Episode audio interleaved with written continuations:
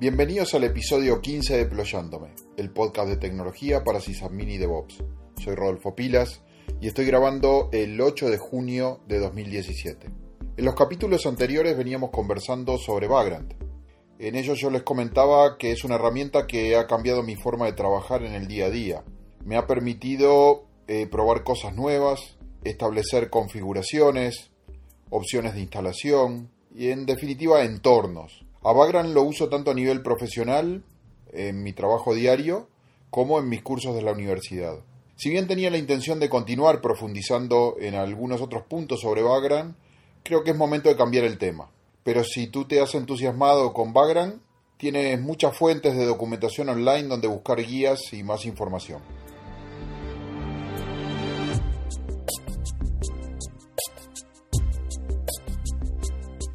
En esta edición abordaremos otro tema, pero esta vez no será un tema nuevo, sino que empezaré con una vieja y tradicional herramienta del proyecto GNU y algunas otras cosas ya más modernas. ¿Para qué? Pues para copiar bloques. Así que nos metemos en el tema del storage una vez más. Sin más presentaciones acabamos. ¿Conocen ustedes DD? Les confieso que yo pensaba que quería decir Duplicator, y según la experiencia o el cuidado con el que uno la utilizara, también podía tomar el nombre de Destroy. Pero no, investigando para este podcast me encontré que su nombre evoca el concepto de Data Definition, del lenguaje de control de tareas de los famosos y antiguos sistemas 360 de IBM. Bueno, este DD que ha llegado hasta nuestros días y que está presente en todos los sistemas Linux puede duplicar datos a partir o hacia ficheros dispositivos, particiones y también volúmenes. Su función es leer bloques y escribir bloques. Alguna de las formas más comunes de utilizarlo puede ser crear una imagen ISO a partir de un CD, un DVD o un Blu-ray, recuperar un disco duro o una tarjeta SD a partir de una imagen que ya tenemos de ese disco, clonar una partición en otra o clonar un disco en otro disco. En mi blog Pilas Gurú he abordado un par de veces los usos que hago de DD.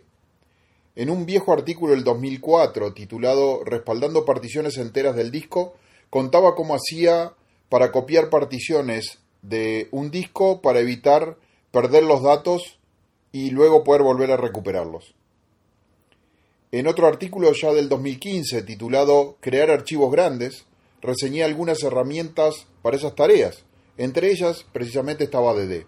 En nuestros Linux, DD es parte de los GNU Core Utils.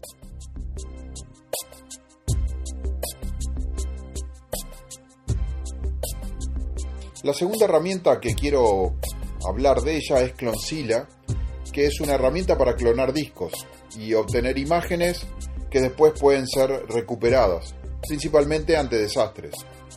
Clonzilla es un software que lo que hace es copiar discos que no están en uso, es decir, que requiere arrancar el computador y se presenta en formato de distribución GNU Linux eh, llamada Clonzilla Live. La copia que hace Clonzilla se puede guardar tanto en un dispositivo de storage local, por ejemplo, colocando un eh, USB, un disco USB, en un servidor que se accede eh, por SSH o en un recurso compartido, ya sea por Samba o por NFS. La principal ventaja que tiene Clonzilla sobre el DD que vimos antes es que solamente guardará y recuperará los bloques que tienen realmente datos. A ver si me explico un poco más esta ventaja. DD clona un disco bloque a bloque, sin importar si esos bloques están en uso o no. Entonces, por ejemplo, un disco de 512 GB ocupará un archivo de 512 GB al copiarlo con DD. Pero si utilizo Clonzilla, Solamente los bloques que están en uso son copiados y los bloques de espacio libre se ignorarán. Clonzilla también dispone de una versión llamada Clonzilla Server que permite eh, alojar las imágenes y recuperar a la vez en varios equipos. Según la documentación puede llegar hasta ser 40 equipos a la vez. Sin duda algo muy útil para instalaciones masivas. Clonzilla es un software libre licenciado con GPL versión 2 y está diseñado por Steven Shou y fue desarrollado en el NCHC Labs en Taiwán.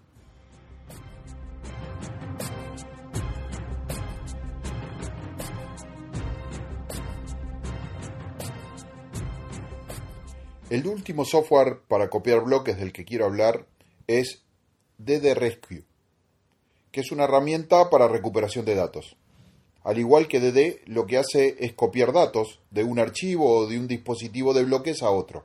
Pero en vez de abortar ante un error de lectura como hace DD, va a tratar de recuperar los errores y tener una copia coherente y usable. Así, el uso principal de DD Rescue es recuperar datos de esos discos duros que han tenido problemas graves. También puede ser utilizado para recuperar respaldos dañados. En esos casos, desde Rescue puede leer cada uno de los respaldos y guardarlos en el mismo destino, completando los bloques dañados de un respaldo con la información del siguiente. DD Rescue puede ser también utilizado para llenar datos en partes de del archivo de destino o del dispositivo de destino.